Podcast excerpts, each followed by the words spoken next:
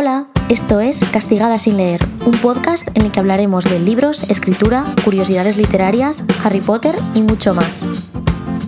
Hola a todos y todas y bienvenidos a una nueva temporada del podcast Castigada sin leer. Hoy arrancamos con el primer episodio de este año 2021 y lo quiero hacer felicitándoslo a todos los que escucháis estos episodios y dándoos las gracias porque la verdad es que este año pasado 2020 ha sido bastante horrible, como todos sabemos, pero una de las mejores cosas que me he llevado del año fue crear este podcast, ¿no? Crear este espacio en el que he podido explorar un nuevo formato diferente de compartir mis lecturas con vosotros, de hablar sobre el sector editorial y bueno, en general aprender todos de todos y recomendarnos lecturas. Por eso quería empezar hoy hablándoos de cuáles van a ser mis propósitos lectores del año 2021. Ya sabéis que todos los años en mis redes sociales, en mi canal de YouTube, en mi Instagram TV o en lo que sea, suelo hacer una lista de aquellas cosas que quiero cumplir durante el año. De hecho, en 2020 fui como muy muy precisa, pero claro, nadie esperaba una pandemia mundial y es por eso que este año mis propósitos vais a ver que son muy diferentes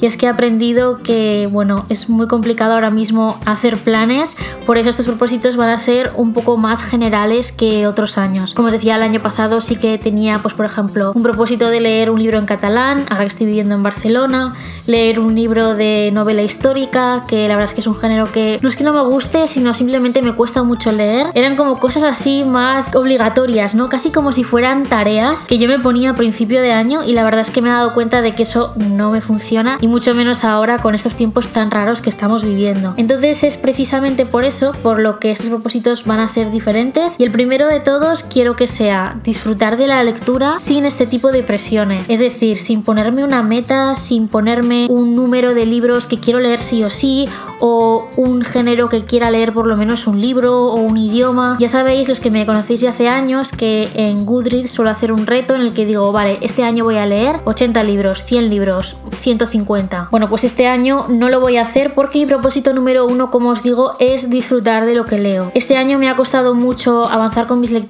muchas las he dejado a medias, aunque me gustaran, me costaba mucho concentrarme y la verdad que creo que ponerme ese tipo de presiones no me van a ayudar, por eso mi primer propósito sería ese, leer por el placer de la lectura y espero que también esté en el número uno de vuestras listas. En segundo lugar, el propósito número dos que me planteo para este año 2021 es no tener miedo a dejar un libro a medias. Os acabo de decir hace nada que este 2020 pasado sí que dejé varios libros a mitad y tal y la verdad es que me sentía muy culpable por dejarlos a medias. Yo nunca he sido una persona que los suele abandonar, a veces sí, pero por lo general me gusta dar una oportunidad al libro hasta el final por si me puede sorprender, por si puedo aprender algo aunque no me termine de gustar, pero a veces me esfuerzo a leer y creo que eso es peor. Y claro, si me obligo a terminar los libros, creo que estoy yendo en contra del propósito número uno. Por tanto, este es el segundo, ¿no? Y no sentirme mal no tener miedo de, bueno, pues si un libro no me está gustando mucho o quizás siento que no es el momento de leerlo, pues dejarlo a medias y ya está, y no sentirme mal, ni culpable, ni nada. Vamos a por el tercer propósito, que sería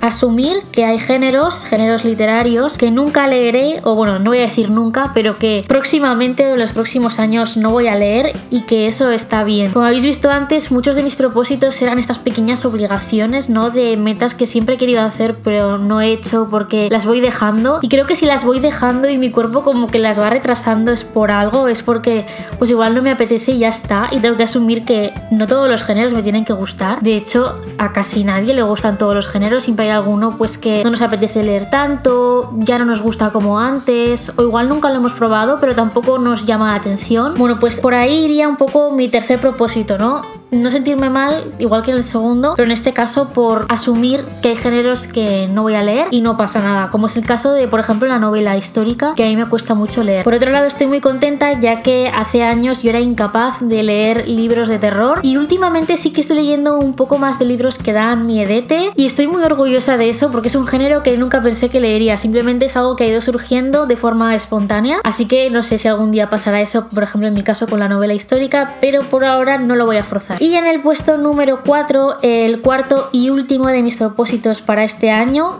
Ya sé que es un poco cliché y que es lo que se dice siempre, pero este año me gustaría echar mano de mis libros pendientes, ¿no? Como leer esas novelas que se llevan acumulando en mi estantería tantos meses e incluso años. El problema que estoy teniendo, que seguramente también lo habréis notado vosotros y vosotras, es que con tantísimas novedades que salen, ya no digo cada mes, sino cada semana, personalmente se me acumulan muchísimos libros y en el último año igual es que no he leído ni el 50% de los libros que han entrado por la puerta y es algo que no me gusta. No quiero tener libros por tener, por almacenar o porque queden muy bonitos en la estantería, sino que si los tengo pues realmente quiero leerlos y la verdad es que no quiero que pase el tiempo y pasen los meses y vaya dando prioridad a lo nuevo y lo que más me apetece en ese momento, cuando también hay libros que me apetecen muchísimo, que han salido hace unos meses, pero como que ya han encontrado su libro en la estantería y ya no se van a mover, no sé si me explico. Pero eso, aquí no estoy hablando tanto de cifras, sino de no dejar pasar tantos libros que digo, ya lo leeré y luego pues no lo leo. Y eso ser un poco responsable, ¿no? Con